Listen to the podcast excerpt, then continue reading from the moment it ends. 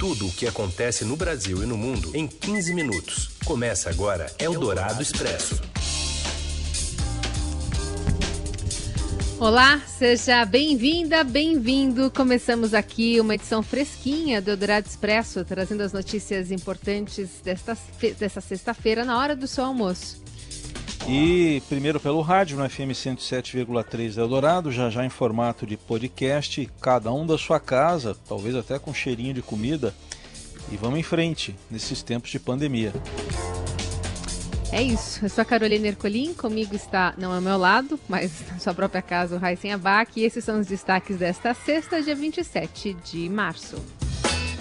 O governo federal anuncia 40 bilhões de reais para financiar por dois meses salários de pequenas e médias empresas prejudicadas pelo coronavírus. Governadores de Santa Catarina, Mato Grosso e Rondônia seguem orientação de Jair Bolsonaro e ordena, ordenam a reabertura do comércio. E ainda o primeiro-ministro primeiro britânico com coronavírus e as pesquisas da Fiocruz para o tratamento da doença. É o Dourado Expresso. Tudo o que acontece no Brasil e no mundo em 15 minutos.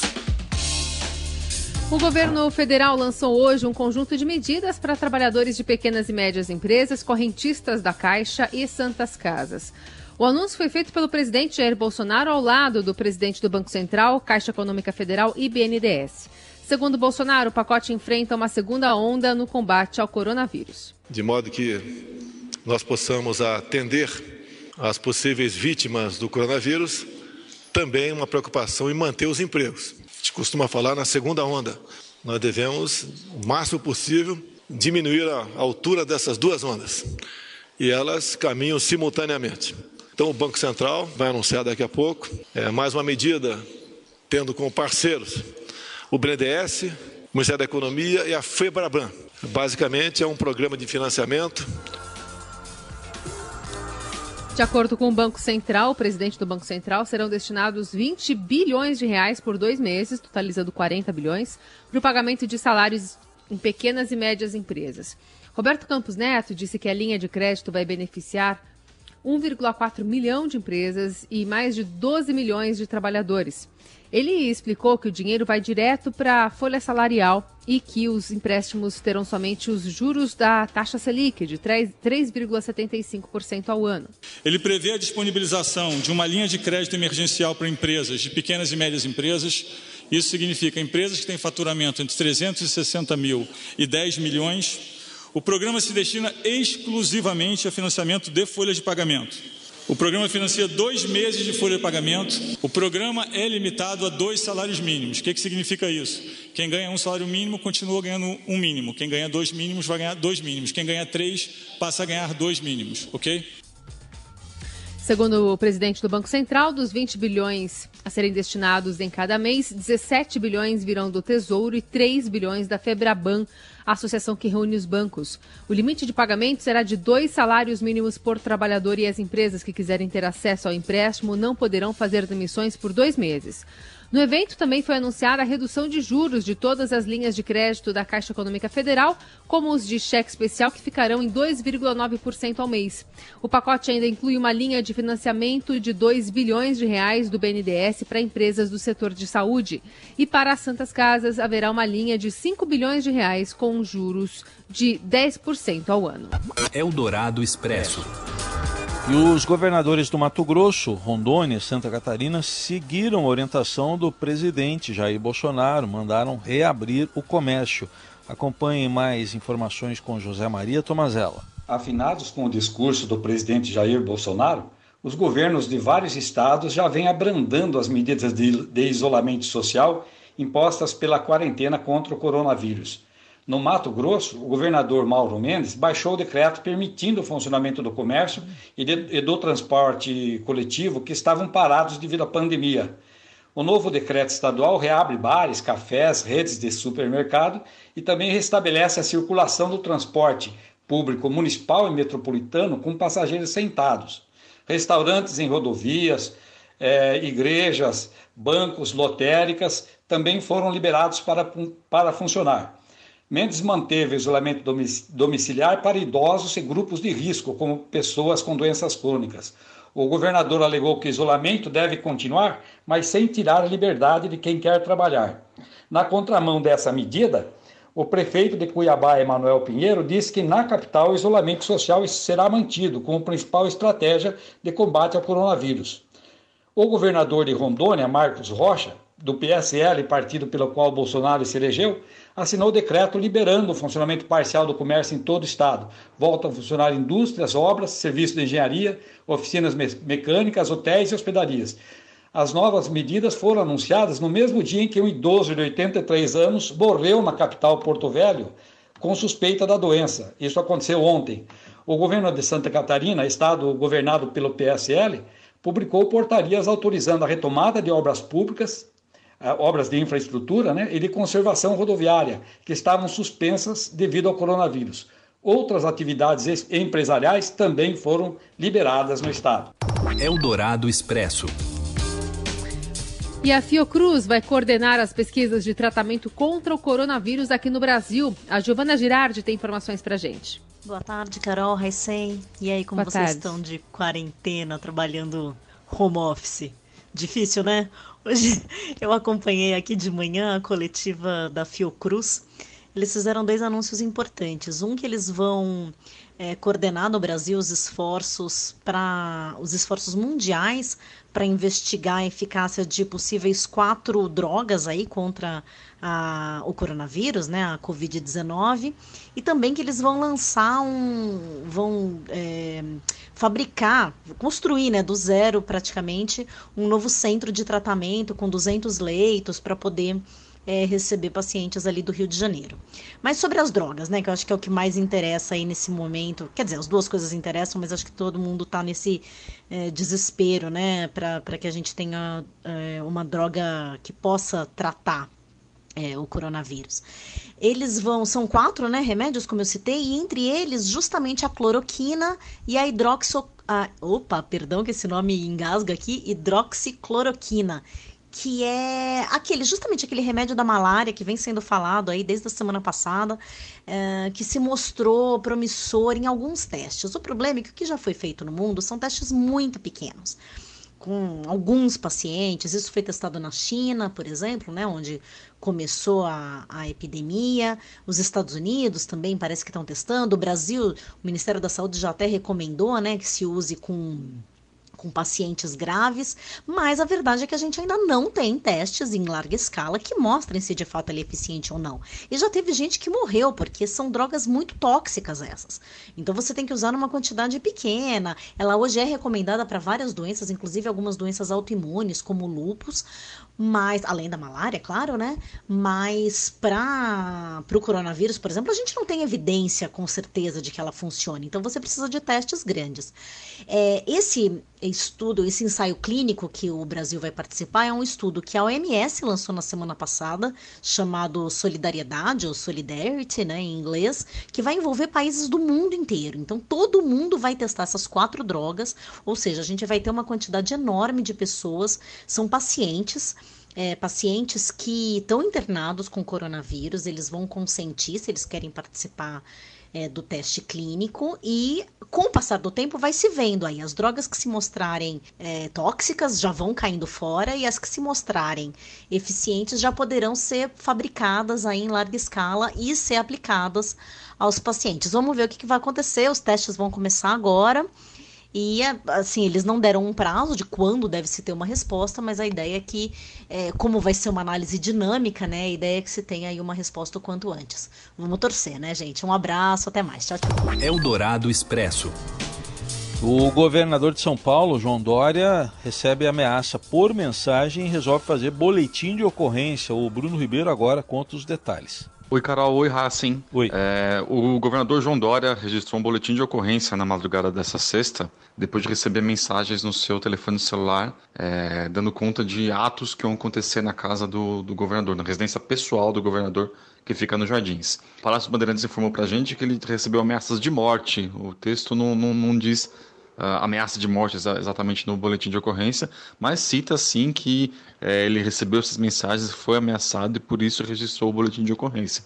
É, a, a, residência do, do, governador teve a segurança reforçada, né, segurança que é feita pela polícia militar, e a Polícia Civil investiga a origem dessas ameaças que foram enviadas para o celular do governador. Eldorado Expresso. O governador do Rio de Janeiro disse em entrevista exclusiva ao Estadão que o presidente Bolsonaro deveria buscar consenso para o combate à disseminação do coronavírus. As informações vêm com Caio Sartori.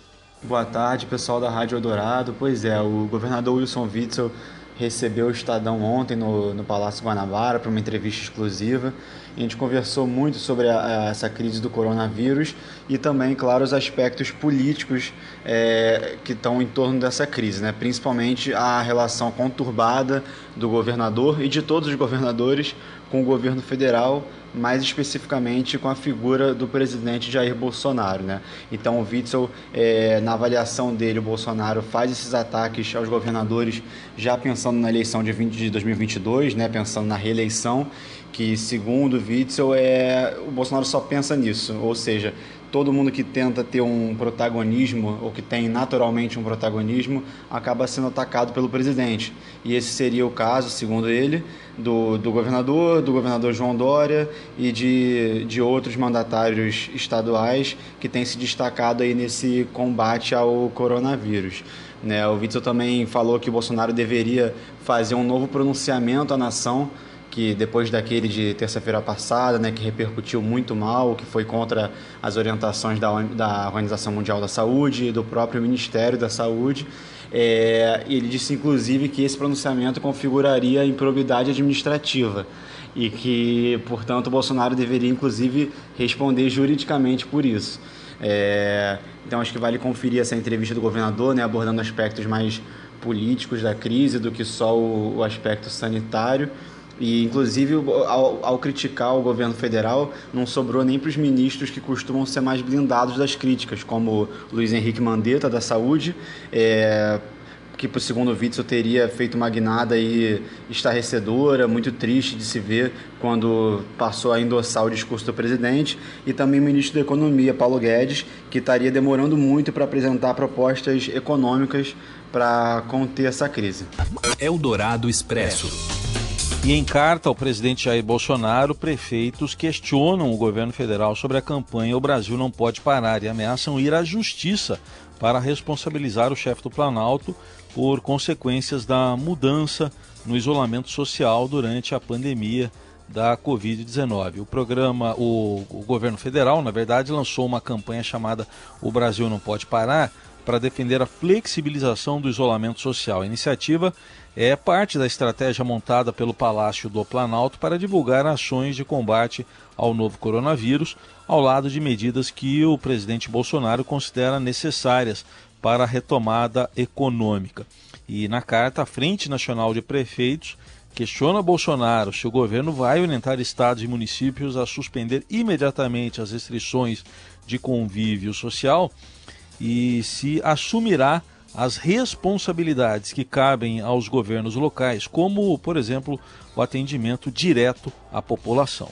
Eldorado Expresso.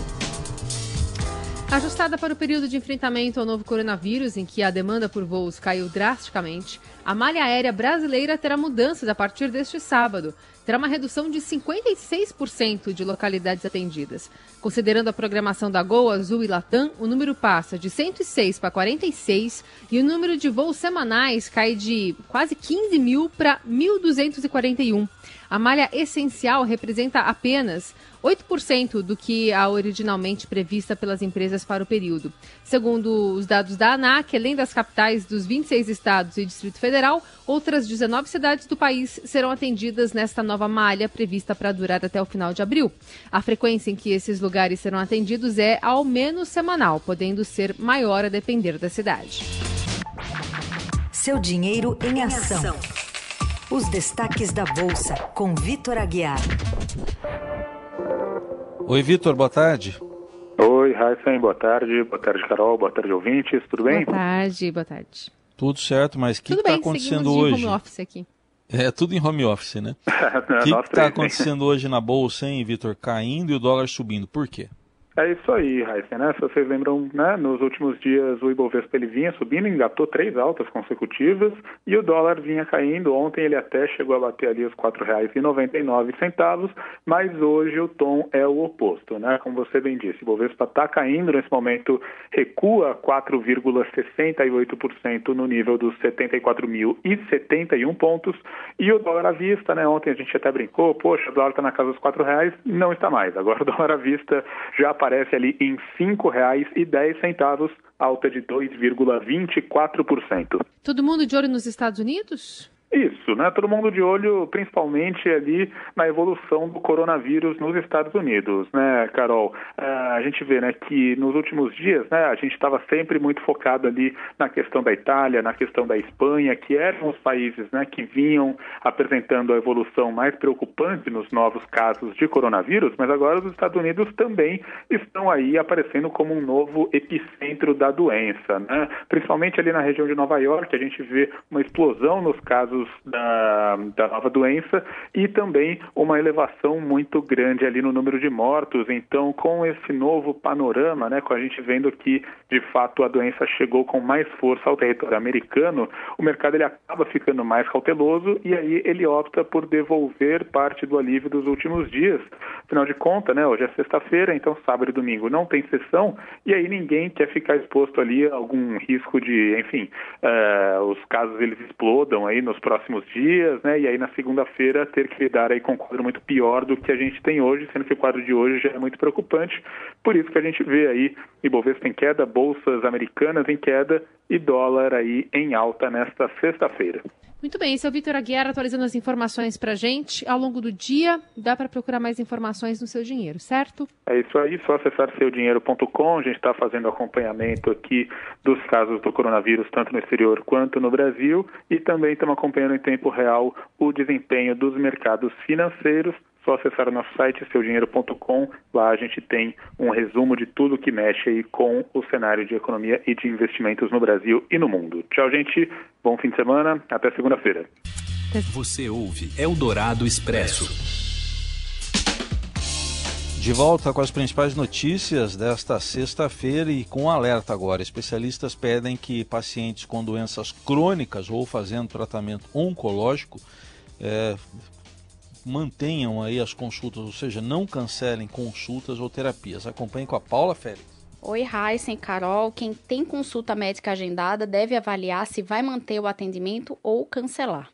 Segundo os especialistas ouvidos pela reportagem, pacientes saudáveis que só iriam fazer um check-up podem cancelar a consulta.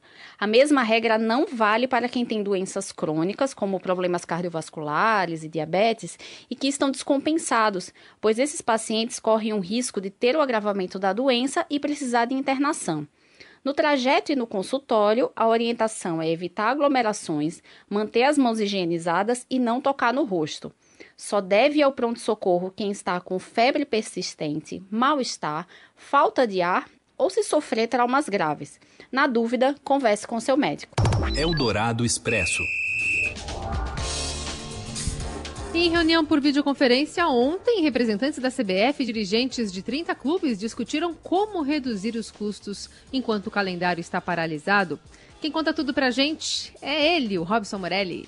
Olá, amigos. Eu quero falar hoje do futebol brasileiro, de uma reunião que teve ontem à tarde, mais para o fim da noite foi o resultado, sobre o impasse entre jogadores, clubes eh, e campeonatos. Todo mundo sabe, os campeonatos estão parados, os jogadores estão sem atividade e os clubes estão sem lucrar, sem vender seus produtos, sem ganhar dinheiro com bilheteria. E aí está o impasse. Eh, existe uma parte que está querendo a redução de salários, clubes, eh, por exemplo, e os jogadores estão fazendo é, frente para isso, não querem, não aceitam essa diminuição nos vencimentos é, mensais. Não se sabe por quanto tempo os campeonatos vão ficar paralisados, né? Então eles não aceitam isso. Mas concordaram em entrar em férias a partir do dia 1 de abril. Então, os jogadores do Brasil vão estar em férias a partir do dia 1 de abril por 20 dias. Por 20 dias. Os atletas da Série B do Campeonato Brasileiro, esses sim, é, concordaram numa redução de 25% do salário, redução essa que já foi anunciada ontem também. Então, os clubes da Série B vão conseguir pagar menos para os jogadores, vão conseguir reduzir a folha de pagamento. Isso já é uma ajuda nesse tempo em que eles não conseguem arrecadar nada. Não sei se vão conseguir honrar seus compromissos, não sei se vão quebrar. A gente sabe que os clubes são mal administrados, os clubes estão sempre passando o pires, nunca ninguém tem dinheiro em caixa e a gente aí é, é, imagina uma paralisação por mais um, dois meses três meses até de futebol no Brasil. Lá fora, a mesma situação. Tem clubes que aceitam, tem países que conseguem fazer isso, tem países que não conseguem reduzir o seu salário. Na Alemanha deu certo, redução de salário, na Espanha já não deu certo. E a, e a Comebol também anunciou ontem, gente, que vai adiantar pagamentos para os clubes que estão disputando a Libertadores e a Copa Sul-Americana. Legal essa iniciativa é, da Comebol. É isso, gente. Falei, um abraço a todos, valeu. Eldorado Expresso. E no início do mês, o primeiro-ministro britânico Boris Johnson declarou que esteve em um hospital em que havia lá alguns pacientes com o novo coronavírus e apertou a mão de todo mundo. E hoje ele divulgou o resultado positivo para o teste da Covid-19. Hi, folks. I want to bring you up to speed with something that's happening today, which is that I've developed mild symptoms of the coronavirus. That's to say, a temperature and a, a persistent cough. And on the advice of the chief medical officer, I've taken a test that has come out positive. So Bom, ele anunciou aí que o teste foi positivo, que ele estava com sintomas leves aí, com tosse e febre, mas que estava bem. Enfim, vai para o isolamento. Agora o primeiro-ministro britânico, que é o primeiro chefe de governo de uma das principais economias do mundo a testar positivo para a doença desde o início da pandemia. Na mensagem nas redes, o premier orienta: fiquem em casa e salvem vidas. O premier acabou contaminado, ao que tudo indica, porque não seguiu recomendações médicas, mas ainda há muitas dúvidas sobre como se portar nos tempos do Covid ou da Covid-19, né, Carlos? Eldorado Expresso. É, até o Ministério da Saúde apresentou um serviço automático de esclarecimento para o WhatsApp, né? O sistema tem um robô que responde perguntas simples sobre 10 temas. O número é 61, né, código de Brasília, 99380031 o usuário precisa cadastrar nos contatos e seguir as instruções. O Estadão também tem publicado reportagens com respostas de especialistas, por exemplo, sobre o comportamento das crianças frente a essa crise. O avanço do novo coronavírus em todo o mundo tende a atingir também os pequenos, que representam a menor porcentagem de infectados. O médico pediatra Cláudio Lem, professor associado da Escola Paulista de Medicina da Universidade Federal de São Paulo, disse na Rádio Dourado que as crianças lidam melhor com as viroses. De alguma maneira que a gente não sabe, as crianças elas respondem melhor aos vírus. Além do que as crianças não têm nenhum nada secundário, a criança não tem nenhuma comorbidade. O pediatra alerta os pais a procurarem hospitais em tempos de coronavírus quando as crianças apre apresentarem um desses sintomas: respiração ofegante, o esforço respiratório, além de febre por mais de quatro dias seguidos. Uma criança com febre, você medica para febre, ela começa a ficar espertinha, ela volta a ficar feliz, dá uma risadinha tal, é um sinal de tranquilidade, fica em casa e vai medicando. Agora, se você abaixa a febre e mesmo assim a criança está muito largada, prostrada, meio gemente, não está legal, sem febre, aí é um sinal de alerta que você tem que levar num hospital. Eldorado Expresso. E já são mais de 500 mil casos de Covid-19 ao redor do planeta. O avanço é impulsionado pelos números de Itália, Espanha e Estados Unidos. Aliás, Estados Unidos que agora superam a China em número total de infecções.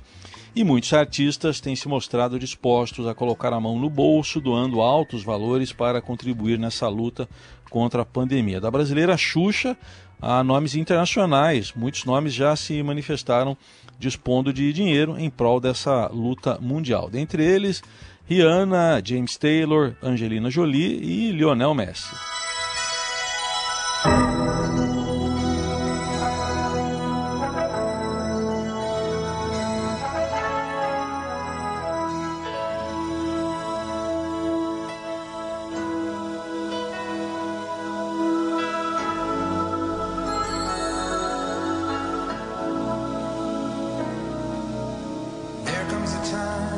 Outra proposta mais ampla, que demanda a união em larga escala, é a encampada pelo cantor Lionel Richie, que a gente está ouvindo aí de fundo, iniciando We Are the World. É bom lembrar que ele participou em 84, 1984, do projeto USA for Africa, que arrecadou dinheiro para tentar aplacar a fome naquele continente. Agora, o Richie assume uma nova empreitada da mesma envergadura como na primeira versão, contou com 45 artistas que gravaram a música We Are the World.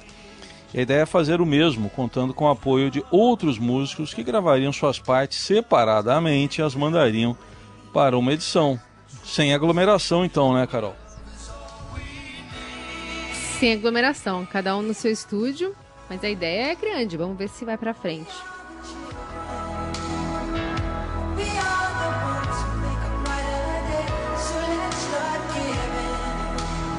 Bom, a gente vai se encerrando, vai encerrando esse Jornal Dourado por aqui. Este é o Dourado Expresso. O Jornal Dourado volta na segunda-feira e a gente também, sempre na hora do almoço, atualizando as informações mais importantes do seu dia.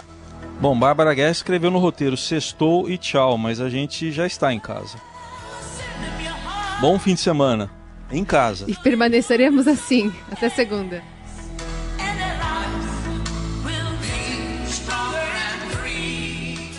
Você ouviu Eldorado Expresso tudo o que acontece no Brasil e no mundo em 15 minutos.